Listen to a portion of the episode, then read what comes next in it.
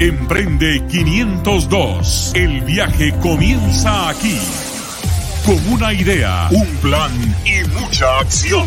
El viaje que muchos quieren, el viaje que algunos toman, el viaje que pocos terminan. Emprende 502. Iniciamos el camino rumbo al emprendimiento.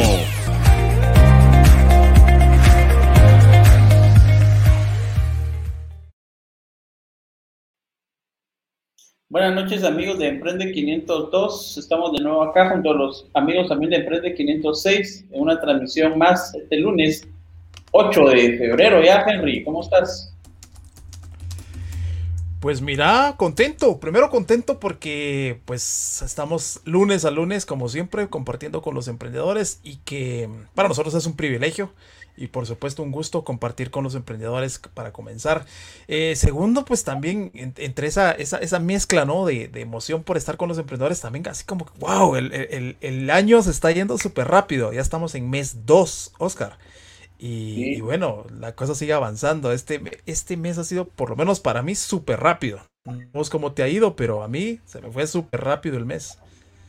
Sí, a, diferencia del año pasado, me recuerdo que enero tuvo como 60 días, algo así, que nunca terminaba. Pero hoy sí, hoy sí fueron 31 días de, de enero de 2021. Quisiéramos a los amigos que nos están viendo, por favor, que nos reporten ahí, que manden sus saludos y, que nos hagan favor de compartir esta, esta transmisión y sobre todo que cuando estamos ya discutiendo todos estos temas, nos encanta que por favor envíen sus comentarios, sus preguntas, su punto de vista porque al final nosotros venimos aquí a dar, a dar una opinión, tenemos nuestros invitados que también vienen a dar su conocimiento, pero también es importante ese, ese feedback del otro lado, ese, ese input del lado de ustedes, para que nos digan cómo es en su experiencia estos temas que estamos hablando. Y hoy vamos a tener un tema importante sobre, sobre la marca, sobre el branding y, y también otros segmentos como otros días para que ustedes puedan participar también. Así que, Henry, no sé cómo, cómo estás por ahí con, con nuestra primera invitada. Pues bueno, aquí estamos en el, en el backstage todavía haciendo unas, unas cuestiones ahí de, de conexión. Pero mientras tanto, Oscar, contarle a la gente, de pronto hay gente que es primera vez que nos ve, y contarle que esto es Emprende 502. Emprende 502 es una iniciativa que utilizando la formación, eh, el conocimiento, nosotros buscamos de alguna manera maximizar las oportunidades de éxito en el emprendimiento y, por medio de esto también fortalecer el ecosistema emprendedor de Guatemala. Esa es nuestra causa. Así que te invitamos a vos que nos estás escuchando a que formes parte también de esta causa. Y la manera en que lo puedes hacer es de, muchas ah, maneras, valga la redundancia. Para comenzar, pues ya lo estás haciendo cuando lunes o miércoles o viernes te reunís con nosotros a platicar y a escuchar ah, de emprendimiento. Segundo, lo haces cuando te involucras en la conversación y, generas conversación y juntos generamos mejores ideas para que pues de alguna manera fortalezcamos el emprendimiento. Y tercero, que nos ayudes compartiendo, compartiendo el con Así que invitadísimo a que te unas a esta causa. Eh, peleamos contra el fracaso de los emprendimientos en Guatemala y buscamos fortalecer el ecosistema emprendedor hay gente grandiosa que se une a esta causa, profesionales exitosos que se han unido a esta causa, como pues es el caso de los invitados que tenemos semana a semana y hoy no es la excepción, hoy tenemos pues bastante, bastante contenido, vamos a estar ah, hablando de tips legales, cuestiones legales que, seguro nos pueden ayudar en nuestro emprendimiento, vamos a tener un tema central donde vamos a estar hablando del poder de las marcas, Oscar, y al final vamos a estar hablando de la inteligencia de mercados con el señor Pluvio Monterroso, así que si querés vamos ya dando la bienvenida a nuestra primera invitada al segmento de tips eh, legales con nuestra queridísima Ana Lucía Barrios. Así que vamos al primer segmento. A continuación, te damos una herramienta muy útil en tu camino al emprendimiento. Emprende 502. Buenas noches, Ana Lucía, ¿cómo estás? Hola, ¿cómo estás, Oscar? Hola, Henry. Qué bueno volverlos a ver y poderlos apoyar y apoyar a todos los los que nos escuchan, los que nos ven por, la, por las redes y todas aquellas personas pues que siempre se quieren capacitar y saber un poquito más sobre el emprendimiento. Ya se siente febrero ahí en, tu fondo. Fíjate que hoy me agarró la reunión, no creas, en un, en un lugar bastante especial, pero como tú dices, pues ya en el fondo se siente eh, eh, febrero, ¿verdad? Pero siempre conectándonos para poderles apoyar, para poder apoyar a todos aquellos que nos ven. No me van a ver así como también, pero ya estamos con ánimos de febrero. Pero te escuchamos bien, que es lo importante también. Súper. Excelente, pues primero te queremos agradecer como siempre la disposición que tienes para este programa Emprende 502 y por supuesto ese, esa mente abundante que tienes para los emprendedores aportando de ese conocimiento que has ido adquiriendo. Muchas gracias por eso Ana Lucía y bienvenida a Emprende 502. Vamos entonces platicando del contenido que, tenemos para hoy, específicamente en el área legal. Y es que tenemos una pregunta, Ana Lucía, y queremos que tú nos, nos ayudes ¿no? con, esta pregunta. Y es que muchas veces los emprendedores tenemos de pronto uh, pues uh, la idea de formalizar nuestro negocio y comenzar con el pie derecho, ¿no? Uh, y de repente nosotros eh, necesitamos tener esta figura legal de una sociedad pero quizá no tenemos el recurso que a veces es bastante limitado.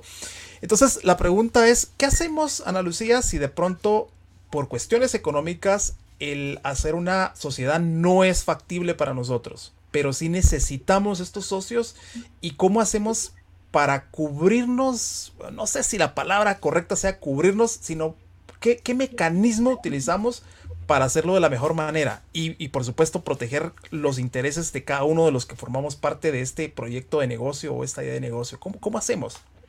Híjole, creo que se nos fue. Yo creo que le asustaste con la pregunta, Henry. sí, sí, bueno, te va, a tocar contestar a vos entonces. Sí. Pero ¿cómo, cómo, cómo te parece a vos esa pregunta, Oscar? Porque yo he escuchado a muchos emprendedores que tienen una necesidad de establecer una sociedad, pero no tienen la plata para hacerlo. Entonces, a veces se van así como, como a, la mano de Dios, decimos en Guatemala, pero error fatal, ¿no? ¿Cómo, cómo te ha ido vos con eso? ¿Qué pensás de eso vos? Sí, eso eh, creo que hablamos, de hecho, en una ocasión, yo en la primera, bueno, no, no, sé si fue la primera, pero en una del, primer emprendimiento, digamos, con, uno de mis socios, que sigue siendo mi socio actual, nos fuimos eh, al, así a la, a la brava y bueno, hagamos los socios y empecemos y empecemos a crecer y después vamos a ir repartiendo si hay o lo que sea, pero nos fuimos solo así, pero luego de eso aprendimos y también no es que nos hubiera pasado algo malo, ¿verdad? Pero eh, en las siguientes experiencias yo lo he hecho ya con algo, con algo legal, porque definitivamente no es por, no es por desconfiar de la otra persona, sino que es bueno que siempre haya un respaldo de todo aquello que se ha hablado y que haya acuerdos por escrito. Creo que es lo importante. Aquí tenemos a Ana Lucía. No sé si lograste escuchar toda la pregunta, Ana Lucía, te la respondemos, o si te asustó gente con la pregunta. Yo creo que me asustó un poquito y por eso me salí, está un poquito complicada. Si no estoy mal, la consulta fue en relación de que si no tenemos suficientes medios económicos, ¿verdad? Correcto. Ya, ya te fuiste, Ana Lucía.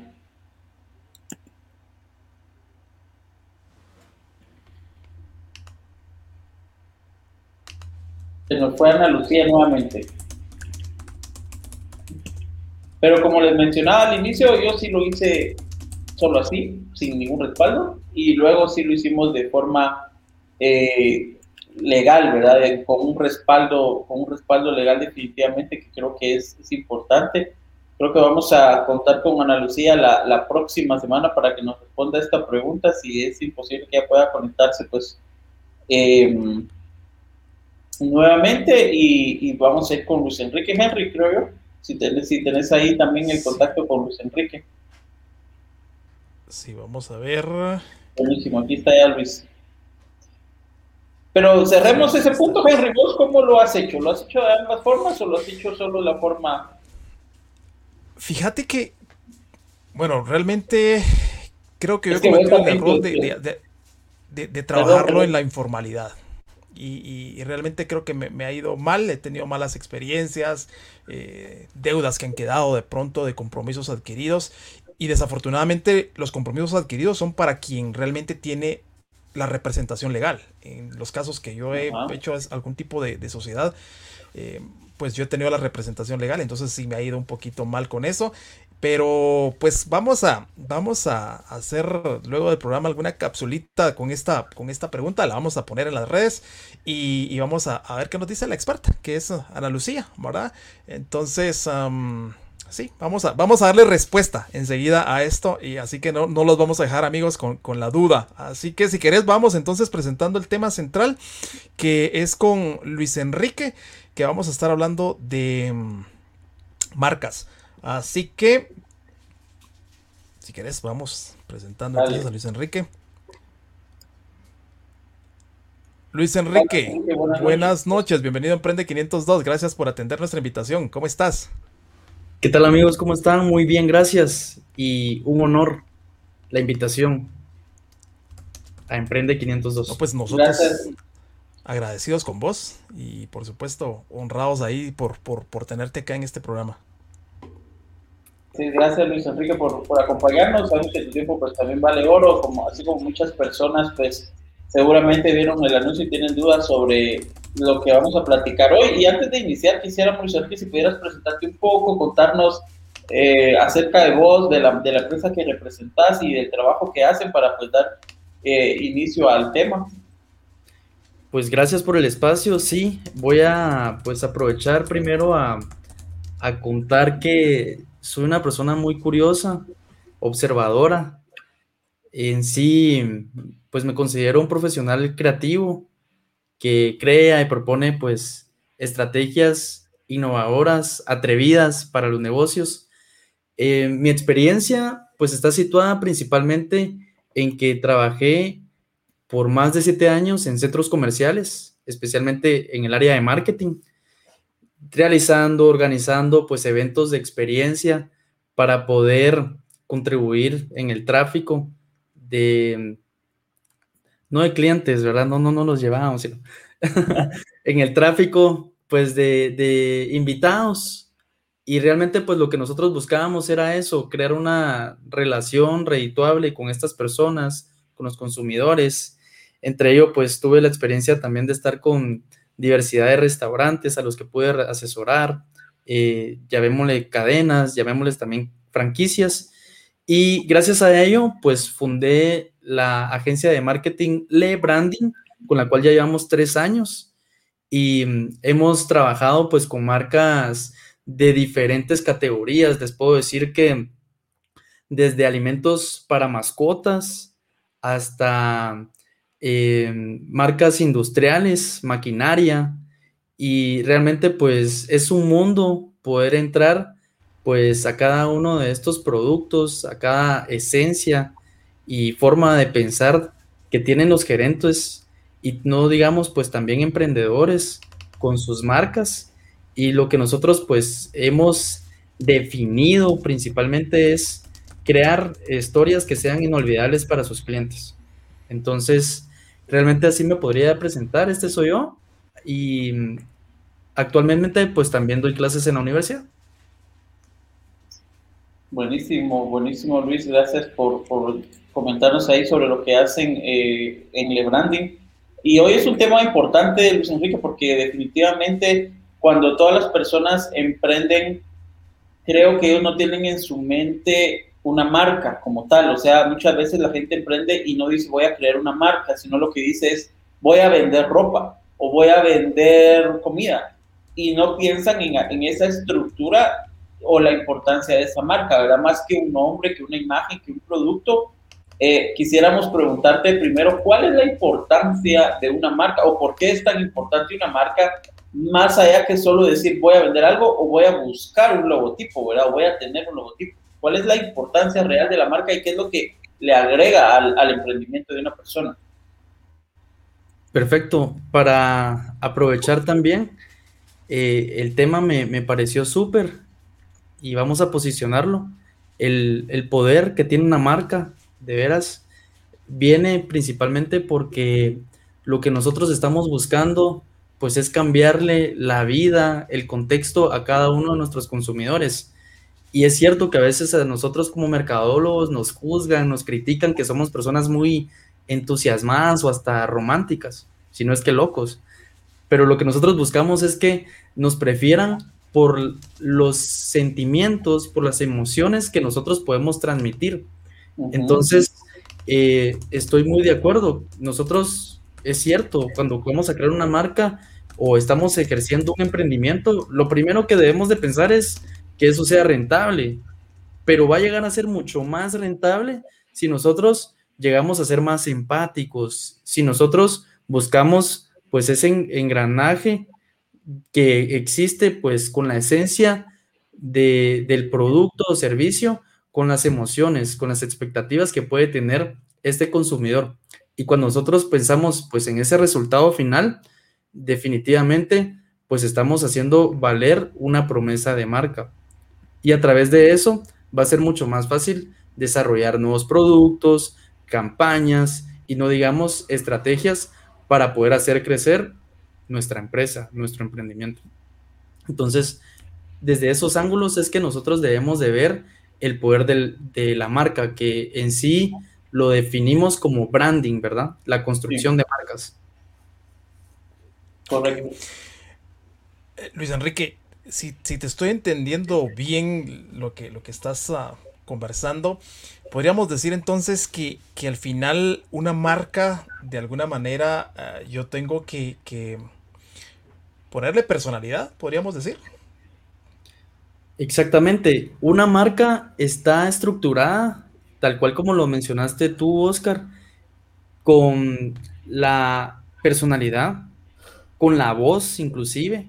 Cuando hablamos de comunicación institucional o corporativa, debe de tener un tono. De hecho, hacemos pensar que la marca es una persona que de hecho también tiene valores. Y eso mismo nos lleva a que nosotros también, como fundadores de esa marca, pues defendamos cada una de esas acepciones que pueda tener.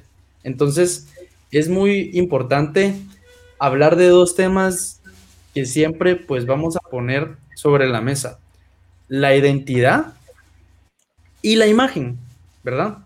Todos eh, estamos pues comúnmente o con frecuencia confundidos que la marca es solamente como nos ven, ¿sí? Eh, ¿Qué marca usas? Ah, sí, pues, qué linda tu camisa. Pero lo que nosotros estamos representando es lo que, de donde viene todo, el origen. Entonces, si realmente nosotros nos llevamos un buen tiempo, nos esmeramos en crear una identidad genuina con la cual pues vamos a hacer que eh, esto se transmita al mercado, ahí ya podemos hacer un, una marca que sea poderosa, ¿sí? Ahora, Luis, cuando una persona dice, bueno, voy a poner un emprendimiento, voy a buscar un logo, dicen, ¿verdad? Eh, pero creo que se encierran en que eso es todo. Pero ¿qué elementos componen su marca? Si vamos recapitulando. Uno podría ser el nombre, como mencionaste, el otro es la personalidad que se le va creando. Uno es un, logotipo, pero ¿qué otros elementos deberían de, rodear a eso para que podamos decir, estoy construyendo una marca o tengo un branding? Te lo voy a poner así. De los centros comerciales en los que estuve, inclusive la marca llegó a tener tanto valor que y esto pues tuvo bastante relevancia en las decisiones arquitectónicas, ¿sí? De lo que nosotros queríamos transmitir. En la arquitectura, digamos, qué es lo que nosotros queríamos contar o hacer saber al cliente. Y realmente te podría decir que, que el valor es trascendental. Cuando hablamos de una marca, pues no solamente es ese logotipo, imagotipo o como hoy le quieran llamar, sino verdaderamente es crear la conceptualización y es un proceso. Sí, nosotros nos hemos sentado muchas veces con diversos clientes de qué es lo que, empezando por la historia, empezando por qué es que lo están creando, el propósito y hacia dónde es que quieren ir con su visión. Entonces, eh, ahí es donde nosotros pues entramos con diferentes eh, guías o metodologías para poderla construir. no solamente con el concepto creativo, que es lo que pues muchos diseñadores quieren llegar a justificar, sino también qué, es, qué valores los van a llevar a tener un criterio pues mucho más, eh, em, un criterio para poder tomar mejores decisiones. Y, si con eso, pues nosotros podemos eh, mejorar la experiencia que está viviendo el cliente, va a ser mucho mejor. Entonces, yo diría que ahí también entra la psicología del color, entran las, las tipografías, em, qué tan cargados debería de estar, pero eso digamos que ya es lo último. Al principio, eh, nosotros cuando llegamos pues a crear marcas con empresas o emprendedores, lo primero que hacemos es pues tener una entrevista muy profunda y luego les ofrecemos también hacer un taller ya sea con las personas involucradas que quieran definir pues el futuro de esa marca. Entonces sí es un, es un proceso muy riguroso, pero que sí vale la pena. Claro, claro. Bueno, pues saludar a la gente, antes, antes de continuar, saludar a la gente, saludar a Susi, Susi estilista, que ya se reportó por acá. Saludos, Susi, gracias. Hola, buenas noches, dice, gusto verles de nuevo. Igual gusto leerte nuevamente, Susi, te hayas ausentado. Nosotros estamos observando ahí a la gente que, es frecuente. Nuestra querida Adela Aleu también ya se reporta. También teníamos ya días de no leer a, Adela, Oscar. Y Juan Carlos, Juan Carlos también nos saluda acá, dice buenas noches, buenas noches a todos ustedes, gracias por estarnos viendo en esta transmisión. Eh, estamos platicando hoy con Luis Enrique Cuté de Lebranding y estamos platicando del poder de una marca. Ah, cuando pensamos en una marca, ah, Luis Enrique, y, bueno, estoy seguro que en la audiencia hay todo tipo de, gente, ¿no? Que nos escucha. Hay gente que de pronto tiene el recurso y puede tener el acceso a una sesión con una empresa como la tuya o con, tu persona, pero de pronto hay alguien que no, ¿no? Y es el emprendedor, aquel emergente que, que no tiene acceso a esto. ¿Qué elementos tendrías o le dirías que, debería considerar. Hablaste de color, hablaste de la identidad, hablaste muchas cosas, ¿no? Eh, primero que, vuelvan a escuchar este programa porque seguro ahí se van a encontrar con mucha más información. Eso es lo primero. Pero luego, Luis Enrique, ¿qué elementos sí o sí debe considerar un emprendedor? cuando de repente va a emprender y, está en esa fase de low cost porque no tiene acceso al recurso. ¿Qué elementos sí debemos considerar como, como emprendedores para no tener que hacer cambios muy, muy profundos a futuro, ya cuando tengamos el recurso y nos acerquemos con un profesional. ¿Qué, le dirías vos que, que, sí debería considerar al momento de que ya quiere establecer su marca para ese emprendimiento?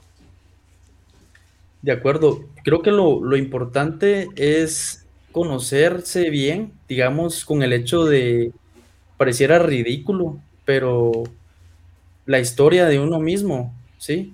¿Qué es lo que a uno lo inspiró crearlo? Porque muchas veces cuando nosotros creamos una marca es como crear un hijo, una obra de arte, como ustedes lo quieran llamar, pero es nuestro, ¿sí? Si no miramos pues ahí a, a Steve Jobs, ¿sí? Y se conformó tanto con una manzana que significa innovación. Saludos ahí, Carlos, qué bueno que estás por ahí. Pero creo que lo más importante para un emprendedor es que ellos pues busquen ser auténticos, ¿sí? No se vayan con este copy-paste, ¿verdad? Que porque vieron algo por allá, lo quieren así. No, sean rebeldes también. Traten de ser disruptivos, que es una de las palabras que a mí me encantan escuchar en este programa y lo escucho constantemente y lo demuestran mucho. Entonces, eh, traten de salirse pues de la caja para poner una marca, eh, no se vayan por lo más simple, traten también de ser originales, en contar una historia.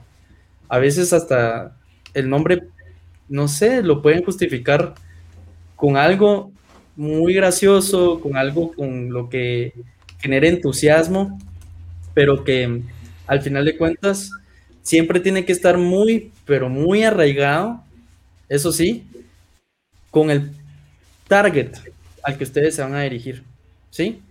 Porque si solamente están pensando en ustedes, hey, están siendo muy egoístas.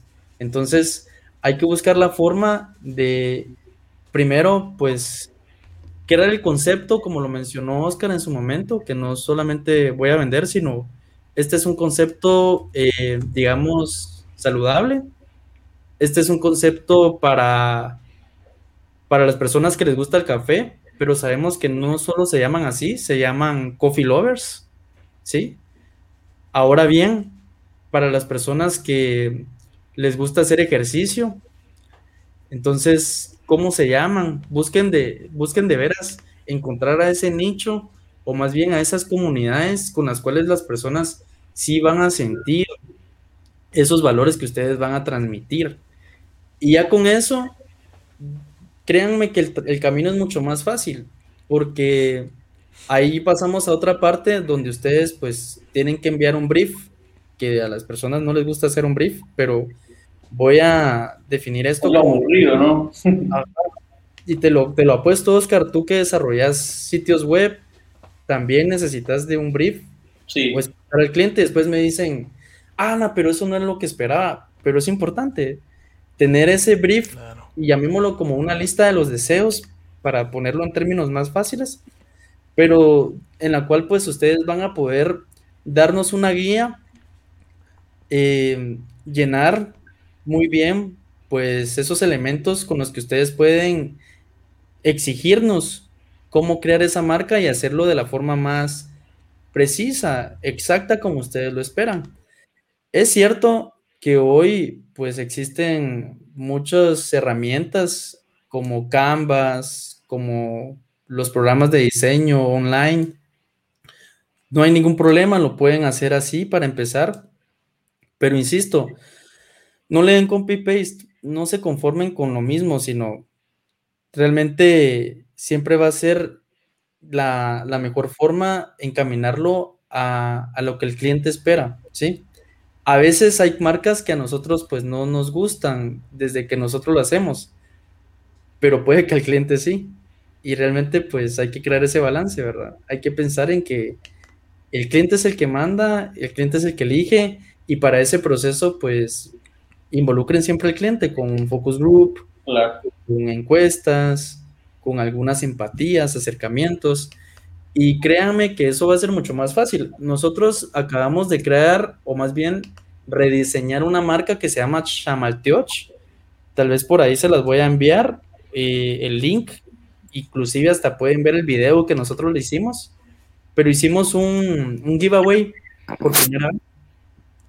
Y regalamos a, a una emprendedora de Chimaltenango, por si nos escucha por ahí, Indira Pérez y le regalamos pues la producción audiovisual, pero más que eso, nos dimos cuenta que ella no tenía una marca definida. Entonces, desde esa vez le dije, mira, antes de hacer todo esto, yo te tengo que entrevistar bien y saber qué es lo, por qué creaste esto. Me creo que Shamal, me dijo que Shamalteo significa, pues, muchas gracias, muchísimas gracias. Y a través de eso, créame, fue mucho más fácil eh, crear toda la campaña para, esta marca que a la fecha, pues por, por esa creación de contenido o más bien pues ese diseño de campaña y conceptualización de marca, pues ha logrado mejores resultados. Entonces, no sé si me extendí un poco, perdón. Está bien, está bien. Pero eso podría decir. Está bien. Yo, yo he participado en diversos procesos de, branding de empresas, eh, ya sea clientes o personales, y me recuerdo sobre todo cuando yo no sabía nada de este tema al inicio, eh, nos hicieron ver como muchas cosas que no concordaban entre la empresa, el trabajo que se hacía, el logotipo y lo que nosotros visualmente representábamos, ¿verdad? Pero fue como al inicio como un choque de cosas que uno no no sabe o no piensa, porque por ejemplo nos decían, bueno, ustedes van con saco, por ejemplo, con corbata a, a, las reuniones, sí, pero, pero tu, eh, tu, logo representa una empresa fresca y adentro, dentro de la empresa, resulta que eso es una empresa muy juvenil. Entonces ahí es donde uno se da cuenta cómo todo tiene que estar combinado. Y es una serie de pasos pues, que viene desde el brief, ¿verdad? ¿Cuánto tiempo podría tomarle a un emprendimiento meterse en este proceso y empezar a aprender de eso hasta llegar a un branding? Desde que te dice Luis, aquí está el brief, eh, hasta el final, ¿cuánto tiempo en promedio podría pasar y, qué implicaciones tiene para tener ya su marca? Creo que es mucho en la confianza desde el principio, que, que se deje llevar, dirían ahí, que realmente cuando hay confianza pues todo fluye. Y cuando hay empatía, pues es mucho mejor, ¿verdad? Porque también las agencias no tienen que ser egoístas en solo proponer y defender sus, sus ideas.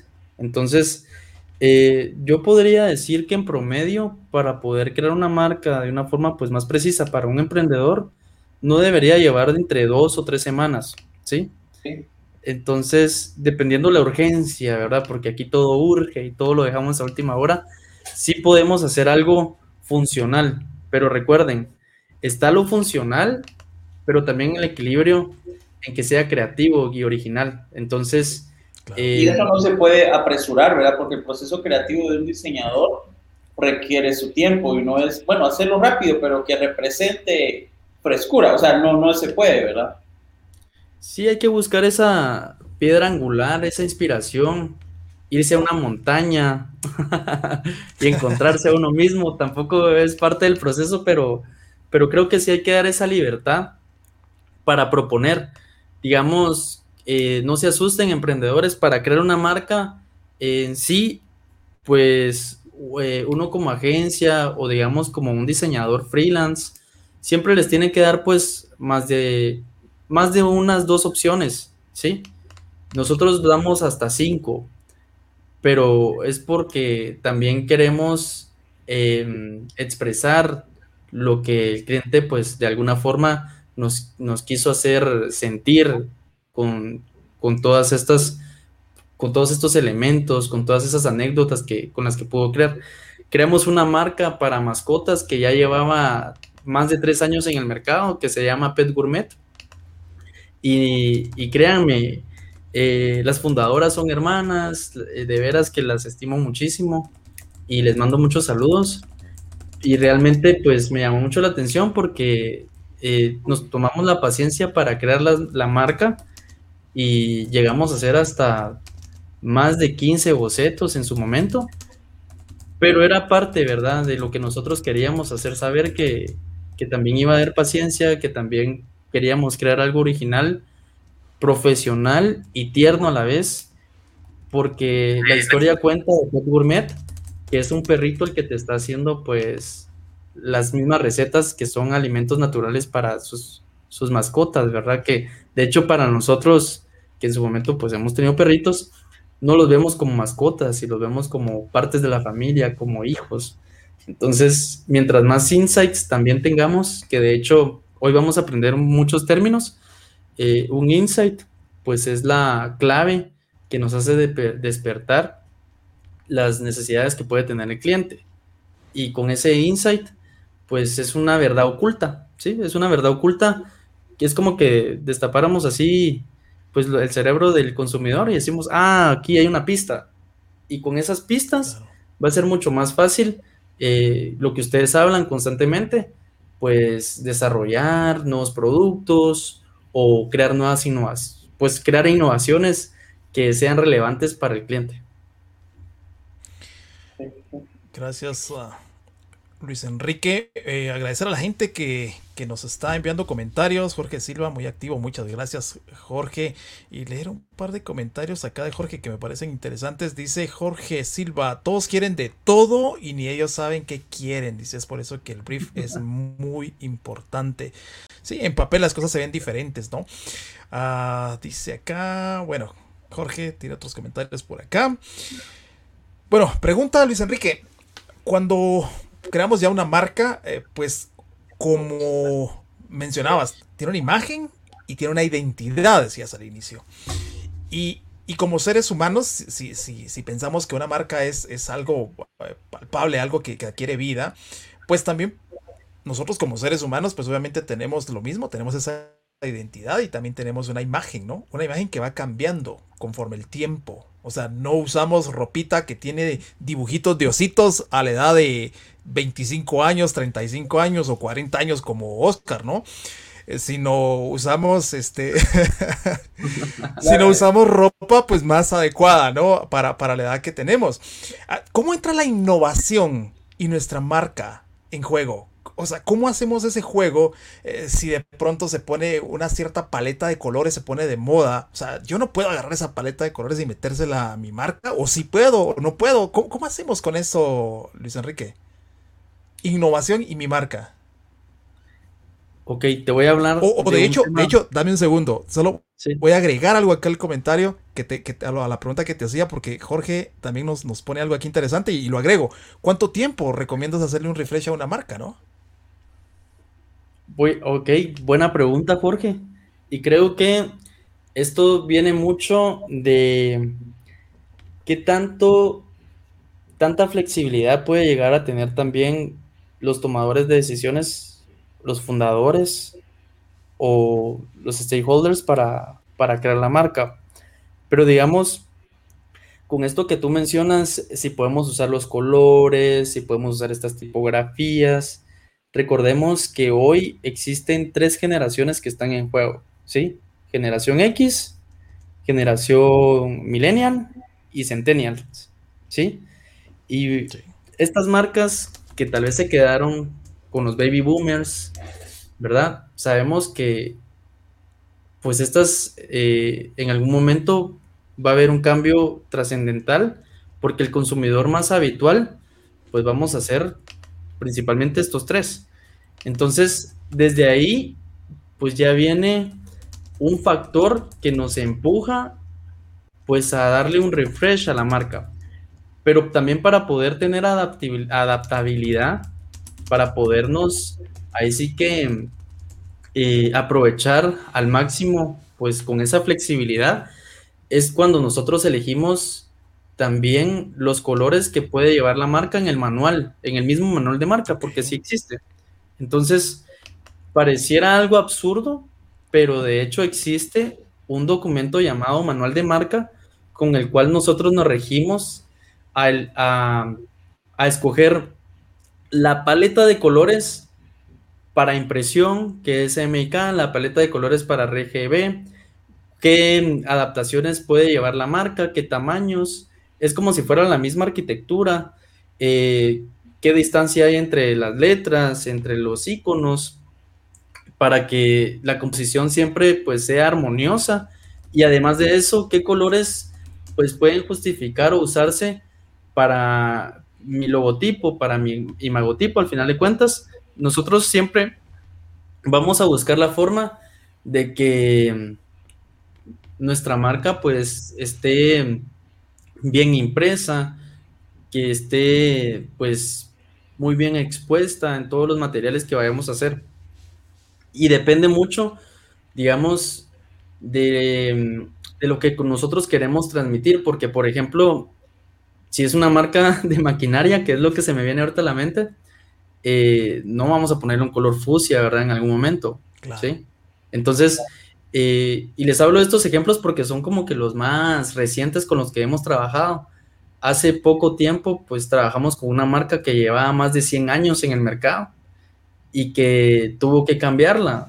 Y principalmente, pues nos dimos cuenta que, que los fundadores eran como que muy cerrados y tuvimos que llegar a convencerlos, pues con este taller, involucramos a la fuerza de ventas, involucramos pues también a los demás gerentes y también esto lo llegamos a, valor, a validar con otras personas. Entonces, eso nos da siempre la pauta de que el trabajo que estamos haciendo es genuino, ¿sí? Y, por eso, pues responde esa pregunta con, con, con cómo podemos refrescar la marca. Yo creo que depende mucho lo que nosotros queramos lograr, depende mucho de los objetivos que nosotros tengamos también como, como empresa, ¿sí? Que tantas, emociones o expectativas le queremos dar pues a, nuestro target, a nuestros consumidores. Y eh, ahí también entra en juego, porque imagínate, Jorge, tú que hiciste la pregunta, si somos un restaurante y tenemos diferentes cadenas y puntos de venta, eh, crear una marca no, no solo conlleva pues el diseño, sino también si por ejemplo creaste muchas rotulaciones en tus puntos de venta, ala, eso sí te va a llevar pues una inversión eh, considerable. Entonces, ahorita Burger King, después de tanto tiempo, pues acaba de cambiar su marca y regresó como a los, a los primeros años, a sus inicios. Es una imagen más retro, ¿verdad? Pero todo depende de las investigaciones de mercado que nosotros hagamos. ¿En qué momento va a ser más apropiado? También habría como que evaluar el retorno de inversión, ¿verdad? Eh, no sé si han visto, en otra ocasión recomendé la charla de Mario, no me recuerdo el apellido, de la Megapaca, en donde él cuenta la historia de la Megapaca y lo que les costó a ellos hacer un branding, porque ellos no lo tenían como tal, se llama Megapaca, pero ya implementar la marca en todos sus locales les costó medio millón de quetzales entre pintar, arreglar, establecer eh, marca en todo, en todo lo que los implementos y todo lo que usan, ¿verdad? Entonces realmente también es, una es plata. Y bueno, ya para finalizar, Luis Enrique, para finalizar el tema, gracias por, por tu tiempo. ¿Qué relación ves entre la marca personal y, y, y cuánto le aporta a una marca como tal? Porque, por ejemplo, tenemos el caso de Apple, en donde Apple es una marca querida, amada, de cierto estatus, y ves a Steve Jobs que, que, en su momento la representaba muy bien, ¿verdad? Y, y, e iban muy de la mano, pero luego tenemos otros casos en donde ves, por ejemplo, a Tesla, y Tesla es igual, una marca casi como, como esta, como, como Apple, pero en donde ves a un Elon Musk desconectado completamente. Eh, no, no, cuando lo escuchas hablar, no es un buen orador realmente, es, es, muy lento para hablar, se tarda, no es una persona que, que, te impacte como lo hacía Steve Jobs, sin embargo la marca que creó sí lo es, sí te impacta, pero ahí lo ves como desconectado y en otro rollo, ¿verdad? ¿Cuál es la importancia, ya para finalizar, sobre lo que la marca personal le aporta a, a una marca, eh, a la empresa? Vamos a hacer este ejemplo, digamos, tú venderías un libro sin publicarlo o contarle a tus amigos que un libro que tú escribiste? No, seguramente no, ¿verdad? Ok, entonces, pues prácticamente eso es lo que pasa. Cuando nosotros creamos una marca, es como si nosotros hayamos creado pues esa obra magistral y queremos pues hacer las convenciones, queremos hacer lobbying, exponer, hacer publicity, que nos entrevisten. Eh, no pierdan ahí sí que de vista el máximo poder que tiene la marca personal, porque la marca personal somos nosotros. Y no solo es de salir a contar y, mírenme todo lo que estoy haciendo, sino realmente es lo que nosotros de podemos llegar a demostrar con nuestras acciones, acciones que sean relevantes, pues no solo para el mercado, sino también para la sociedad, porque hoy estamos buscando hacer marcas más responsables, estamos buscando hacer marcas más conscientes y escuchen bien, anótenlo, lo van a escuchar una y otras veces, pero necesitamos marcas que sean más humanas. Y cuando una marca es humana, verdaderamente puede crear una relación, un vínculo emocional. Una marca como una empresa, porque realmente pues es algo como un objeto, digamos, no va a poder tener esa reciprocidad que nosotros esperamos. Pero una marca humana sí te puede llegar a dar un abrazo, sí te puede llegar a hacer clic en tus emociones por algo que te pueda llegar a contar. Y entonces ahí es donde nosotros también nos ponemos a pensar, emprendedores, busquemos la forma de exponernos nosotros principalmente para poder contarles pues a nuestra comunidad, que eso es lo que tenemos que crear, crear una comunidad de seguidores que crean fielmente en nosotros y que a la vez de eso busquen pues consumir nuestros productos. Para poder terminar, hay un término que nosotros pues hemos conocido entre marqueteros, las love marks. No sé si ustedes han tenido la oportunidad de escucharlo, pero definamos que una love mark es una marca eh, que no solo aspira a, ser respetada, sino es una marca que ha sido amada y respetada a la vez. Y entonces en ese momento eh, lo podemos reforzar muchísimo más con ese impulso que nuestra marca lo puede llegar a hacer. Y entonces yo podría decir que una marca personal tiene que ser fiel a una marca corporativa. Gracias, gracias Luis Enrique. Eh, Henry, estás en mute. Ok, gracias, gracias Luis Enrique. Pues mira, excelente conversación. Muchísimas gracias. Creo que, creo que podríamos estar hablando horas de horas y, y hablar mucho y largo y tendido del tema. Ah, te agradecemos, te agradecemos el, tiempo, te agradecemos la visita y por supuesto creo que el tema da para más, así que esperamos que esta no sea la última, sino la primera de muchas visitas. Eh, nos gustaría de pronto, cuando yo te escuchaba hablar, venían marcas a la mente y ahora que, Oscar mencionaba esas marcas, pues venían varias marcas a la mente y me gustaría que de pronto, eh, te quiero comprometer públicamente a que... A que nos des opinión de ciertas marcas y que lo vayamos haciendo conforme el tiempo va pasando para que para que la gente pueda entender, ¿no? Y extrapolar lo que una marca ha hecho, extrapolarlo para, para sus propios emprendimientos. Así que desde ya te lanzo ahí el desafío, que podamos hacer análisis de ciertas marcas conocidas y famosas. Y pues te agradezco, te agradezco el tiempo. Te vuelvo a repetir, Emprende 502 es tu casa. Bienvenido nuevamente a que sigamos conversando a futuro de, de este tema grandioso. Muchísimas gracias, Luis Enrique.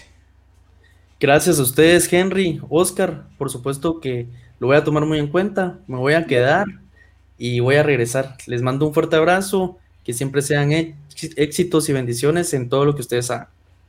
Gracias, Luis Enrique. Muchísimas gracias. Fuerte abrazo, gracias. Buenísimo, buenísimo programa. Creo que es apasionante esto, escuchar de, de, las marcas y creo que definitivamente nos queda como anillo al dedo a los emprendedores. Oscar, Ana Lucía Barrios ya está por acá. Logramos vencer nuevamente a la tecnología que siempre nos quiere ahí hacer una mala jugada, Oscar. Pero no nos va a vencer esta tecnología, así que sigamos una vez platicando con Ana Lucía. Ana Lucía, buenas noches, bienvenida una vez más. Hoy sí lo logramos, ya después de tantos intentos, pero la verdad es que es súper interesante y creo que, fue más por estrategia, para escuchar el feedback de Luis Enrique sobre las marcas.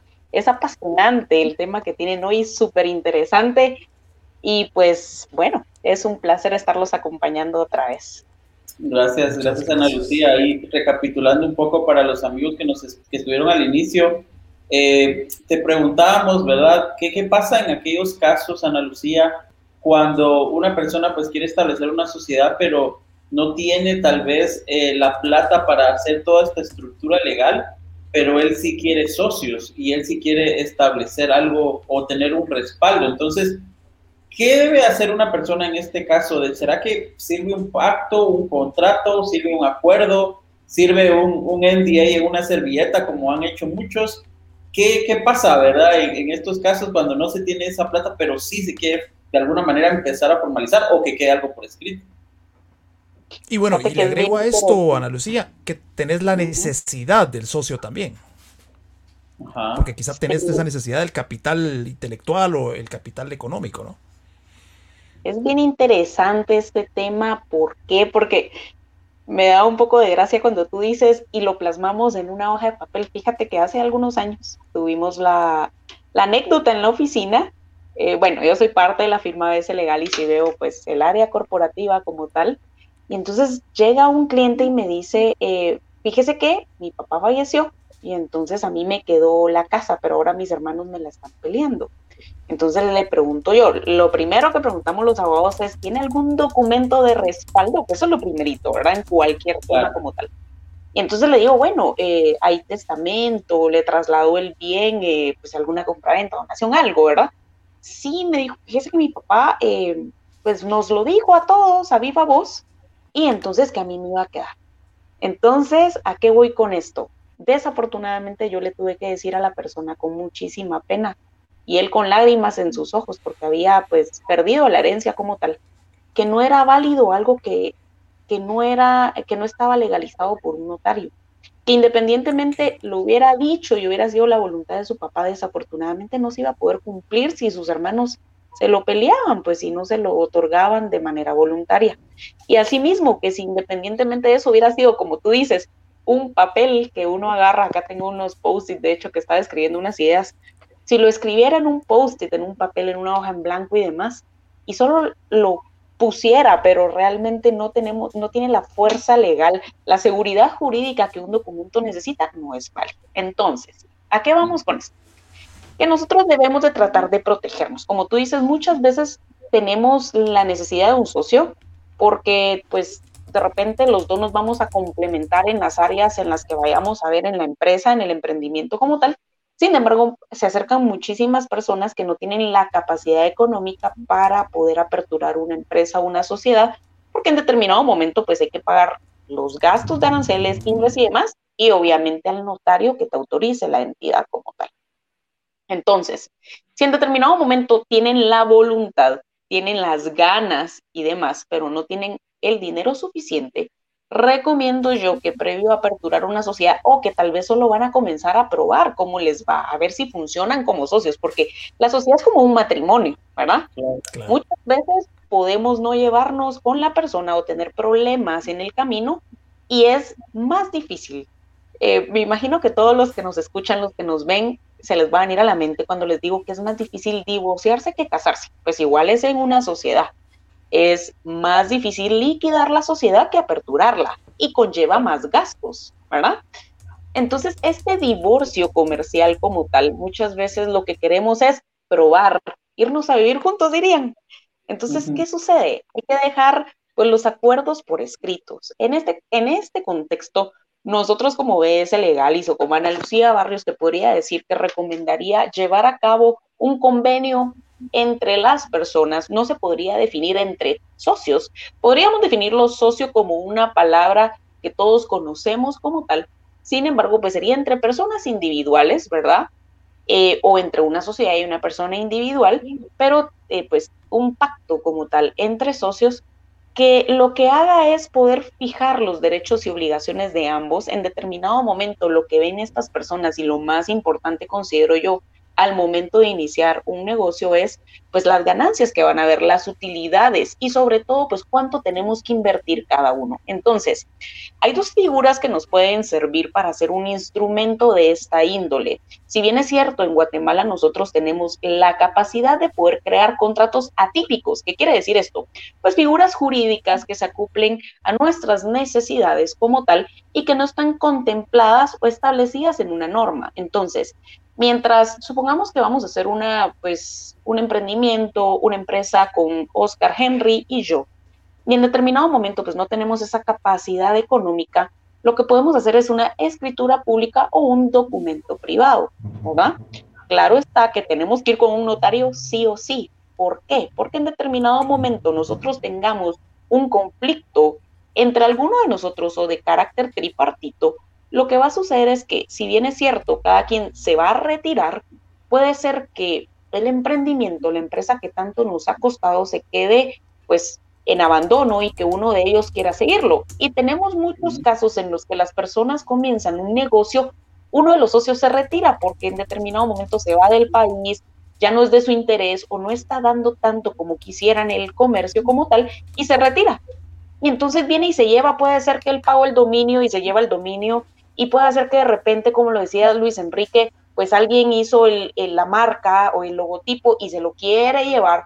Entonces, si nosotros no tenemos acuerdos en donde se vayan a establecer todas estas condiciones entre socios, pues va a ser un poco complejo en determinado momento poder ejecutar hasta donde yo puedo llegar en determinado momento haya pues algún incumplimiento o hay algún crecimiento de la empresa. ¿Por qué?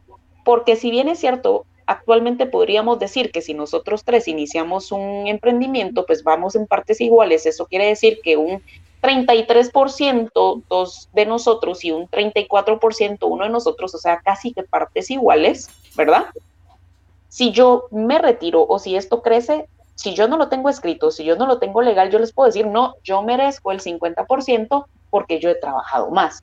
O Oscar merece eh, un 80% porque ha trabajado más que nosotros dos. Entonces, es aquí donde se pueden crear ciertos, ciertos conflictos.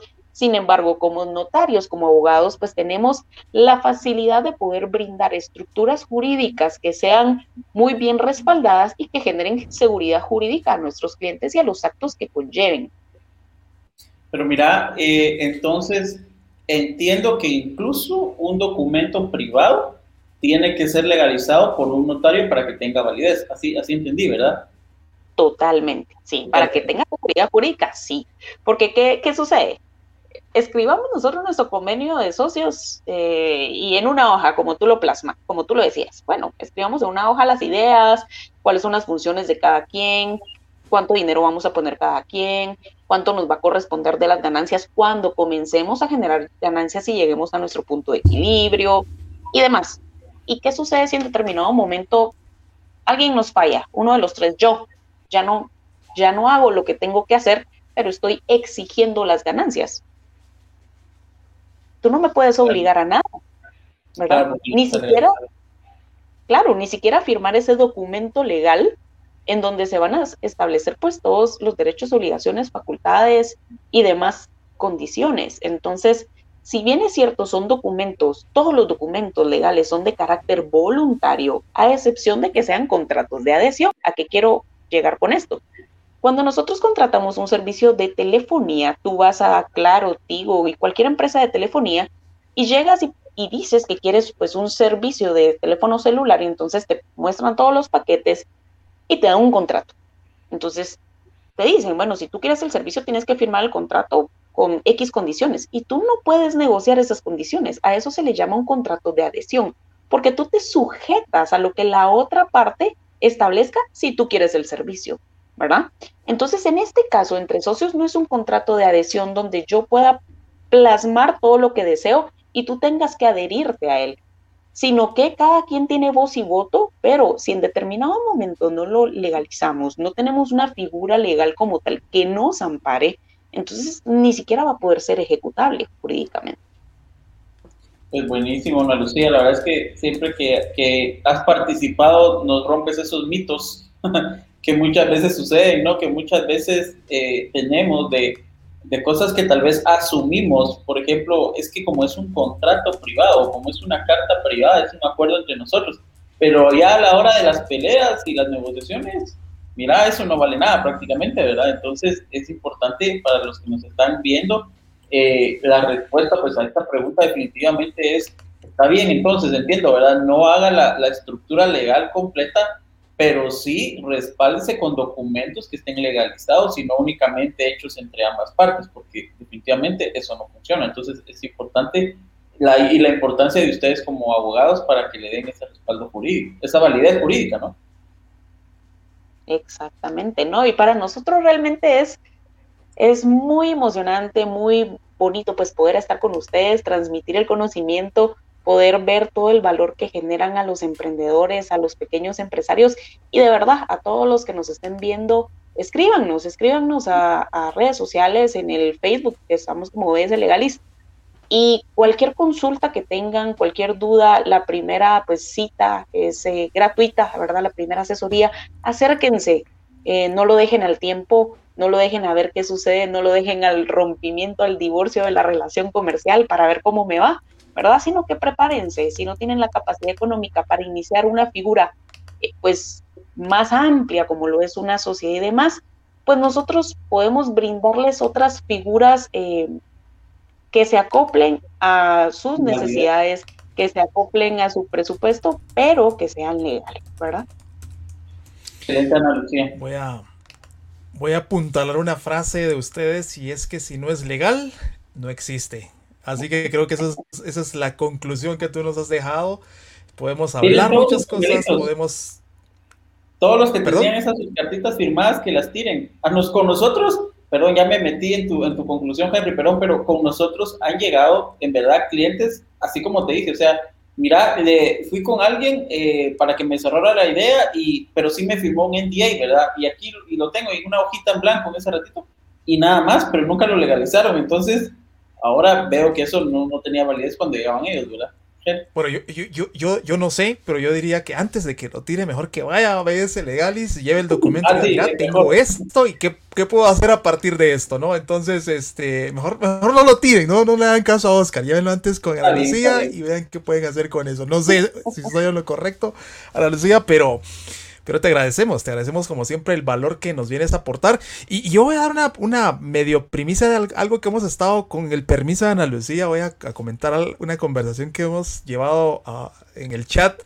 pero Ana, Lucía Barrios, a su hermano Víctor Barrios, es gente muy activa en el ecosistema emprendedor y por supuesto BS Legalis, que es una empresa que es muy activa y muy con esta mente abundancia que yo le hablo.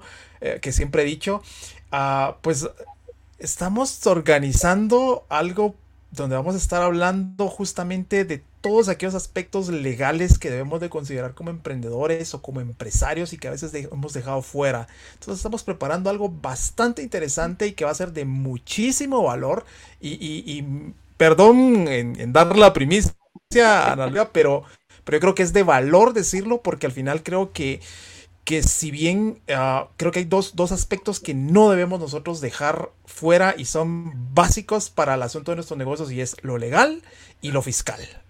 Lo demás podemos medio ir haciendo, pero esas dos cosas, si las dejas fuera, puedes perder todo lo que has hecho. No sé si estoy en lo correcto, pero yo creo que, así es. Entonces, darles esa primicia, ¿no? De, de, algo que estamos preparando con BS Legalis y que seguro va a ser de mucho valor para ustedes como emprendedores. Perdón por dar la primicia a la Lucía, pero creo que, es justo comentarlo para que la gente ya se vaya enterando de lo que viene a futuro. No, pues la verdad es que muchísimas gracias por dar la primicia. Al final ya lo lanzaste al agua. Estamos comprometidos desde hace mucho tiempo en el proyecto, pero si bien es cierto, pues siempre se necesitan alianzas estratégicas. Creo que a todos los que nos escuchen, les va a encantar este proyecto que viene y sobre todo, Henry, como somos emprendedores todos, creo que todos queremos innovar y generar valor dentro del campo del emprendimiento. Entonces, de seguro nos vamos a seguir viendo bastante seguido, les vamos a seguir generando valor. Y por favor comiencen a apuntar todos esos temas que les encantaría hablar, tanto en temas de innovación, legales y demás, en donde les podamos apoyar, porque eh, pues se viene una alianza con bastante fuerza y para crear valor a los emprendedores. Si no es legal, no existes. Y yo creo que hay una frase que nos diferencia como bufete que es más que aliados, no, más que abogados, somos tus aliados, somos emprendedores. Entonces, ha sido un placer compartir con ustedes y hasta pronto. Gracias, Ana Lucía. Feliz noche y te agradecemos su tiempo. Muchísimas gracias. Chao. Bueno, Henry, entonces, ¿cuántos papeles pues, tenés? Tenemos al señor. ¿Perdón? ¿Cuántos papeles tenés por, ahí? Contratos privados que no tienen validez legal, como dice Ana Lucía. Creo que, sucedía.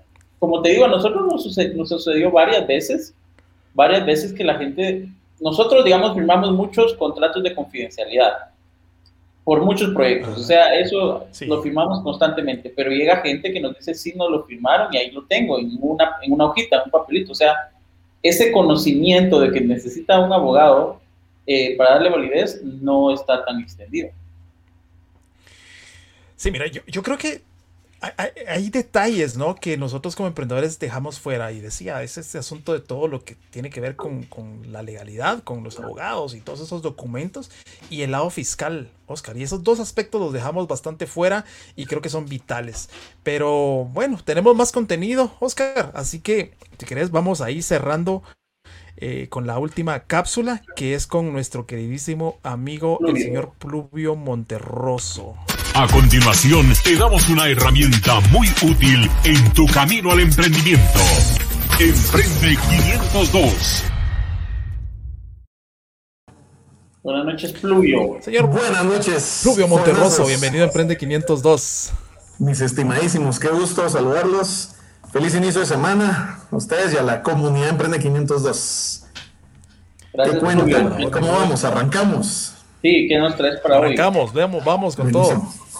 Perfecto. Pues bueno, eh, hoy estamos buscando, la, verdad es que estaba, estaba en ese dilema, ¿verdad? De, los contenidos y cómo podemos dejar ahí algo de valor definitivamente como, como eh, nos caracteriza en Emprende 502 para toda la comunidad, ¿verdad? Y, recordar que a veces los tips van a ir enfocados tanto a emprendedores como a empresarios, ¿verdad? Yo creo que también es muy importante poder tomar eso en cuenta eh, y que, bueno, el factor de hoy o, lo que vamos a ver hoy, hablando de la inteligencia de mercados, es como ir poniendo cierta estructura y orden a lo que nosotros queremos hacer enfocado en merca, en mercadotecnia, en, mercadológicamente hablando. Y vamos a hablar de lo que se ha denominado ya por mucho tiempo lo que es la mezcla promocional. Y la mezcla promocional contempla cinco actividades eh, que, se vuelve un conjunto, ¿verdad? De diversas técnicas, principalmente de comunicación, eh, entre las cuales pues ya vamos a entrar una, una por una, pero lo que, lo que busca es que el emprendedor, el empresario, el gerente de marketing, el gerente de estrategia, pueda combinar esta, esta mezcla de tal manera que pueda alcanzar sus metas específicas. Sus metas pueden ser después de seis meses, nueve meses, doce meses y ayudarse de esta mezcla promocional para llegar a esas metas. Entonces, son, eh, son cinco, algunas teorías dan cuatro, eh, vamos a hablar de cinco porque me gusta hacer énfasis en la última que les voy a mencionar. Em, y la primera es la venta personal, la, la presentación directa de un producto. O sea, yo puedo venir ahorita y empezarles a vender un producto que tengo acá y les empiezo a dar las características y lo estoy haciendo, digamos, podemos decir que uno a uno empezó a vendérselo a Henry y después se lo vendo a Oscar, ¿no? Entonces, eso es la, venta personal, ese es el número uno de la mezcla promocional, ¿no? Después está la publicidad y estas son eh, actividades específicamente que aquí podemos incluir las redes sociales, ¿verdad? Pero son estas actividades que nos permite llegar al público objetivo. Em, y donde nos vamos a valer un poco más de creatividad. O sea, si queremos ser creativos, nos vamos a enfocar en la publicidad que está dentro de la mezcla promocional. Y em, aquí hablamos de cualquier tipo de publicidad que sea en cualquier medio, los medios tradicionales y los medios modernos, digamos, ¿verdad? Eh, la tercera variable de la mezcla promocional son la, la, promoción de ventas y esto es básicamente estimular a que haya más demanda de mi producto y se caracteriza porque va a ser un incentivo temporal. Entonces, una promoción de ventas es, eh, este viernes tienes un 15% de descuento. Eh, hoy, solamente hoy, dos por uno, por ejemplo, ¿verdad? Eh, tardes de, qué sé yo, ¿verdad? Tardes, tardes de cafecito con la abuelita, una promoción dos por uno, ¿verdad? la característica es que es un incentivo temporal. Em, la cuarta variable son las relaciones públicas. Y aquí podemos hablar de dos tipos, las relaciones públicas pagadas y las no pagadas. El ideal es buscar relaciones públicas que no tenga que pagar yo y que alguien más entonces pueda hablar de mi producto. Aquí podemos incluir a un influencer que no nos cobre, pero que hable de mi producto o de mi servicio, ¿verdad? Entonces, eh, son eh, todo esfuerzo que va a estar basado en comunicación para contribuir a opiniones favorables de mi marca o producto. Entonces, por ejemplo, una, una conferencia de prensa, por lo general se convoca a medios Ahora ya es como que tal vez bastante marcado esto que se ha hecho, pero la, en la convocatoria de medios muchas veces eh, eh, cuesta bastante, tanto de tiempo, esfuerzos y dinero. Eh, pero antes, digamos, se, solía trabajar de una manera gratuita, se convocaban a los medios y ya ellos giraban una nota alrededor de mi producto o servicio que yo estaba presentando en algún momento.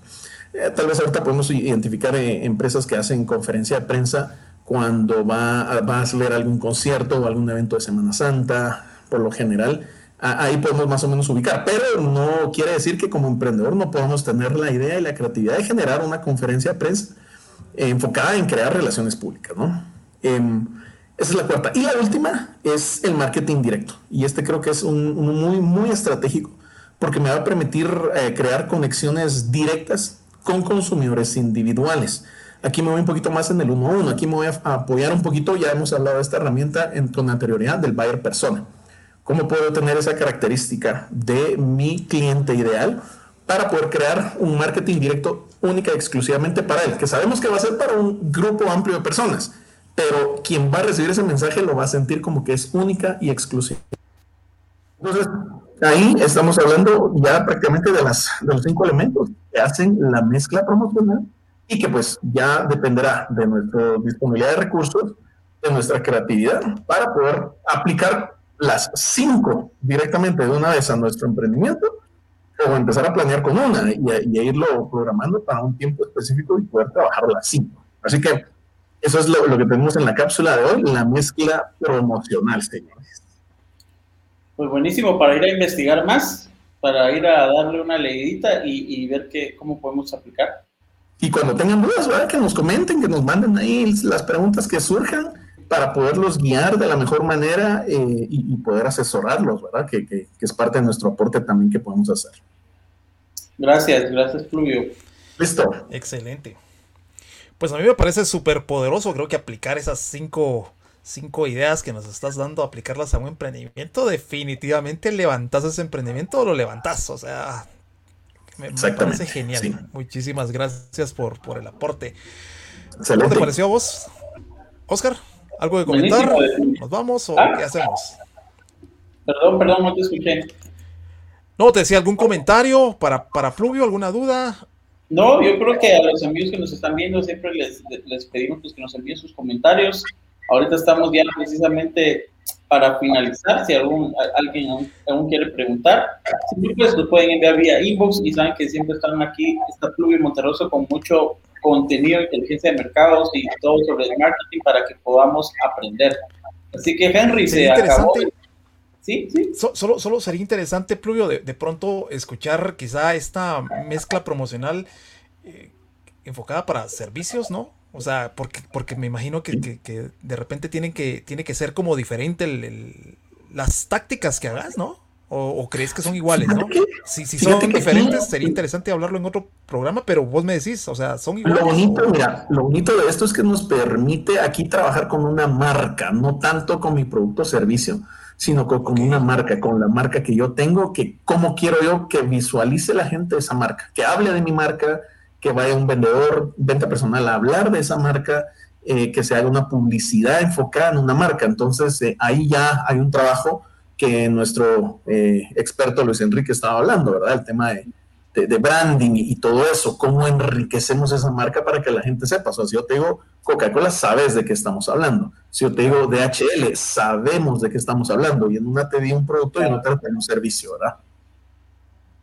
Ok, perfecto, perfecto. Pues como siempre te agradecemos el valor que, que venís a aportar a este espacio, Pluvio. Muchísimas gracias por eso. Invitadísimo, como siempre. Bueno, y de todos modos, las invitaciones te, te autoinvitas, entonces el espacio es tuyo, Pluvio. Iba a dividir la mezcla promocional en dos, pero dije, no, no, no, ya hice mucho de eso, entonces hoy Ya, yo ya tengo asegurado el lugar, ya tengo asegurada la silla, dijiste. Así es, señores. Pues un gustazo, feliz Fijo que tenés asegurada la silla por todo el valor que venís a aportar. Gracias por eso, Pluvio. Así que nos vamos, señores. Nos vemos el día miércoles. Innovación colaborativa. El tema que vamos a estar hablando con los amigos de Emprende 506. La otra semana nos vamos al TEC, Oscar, a platicar con los amigos del TEC.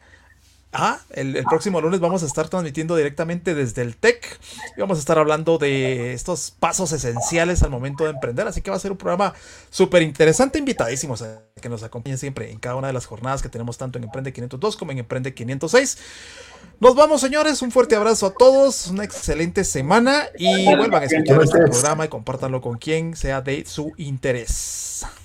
Saludos a todos. Este fue un viaje al fascinante mundo del emprendimiento. Te esperamos para un nuevo desafío. Emprende 502, donde los sueños se hacen realidad, fortaleciendo el ecosistema emprendedor en Guatemala.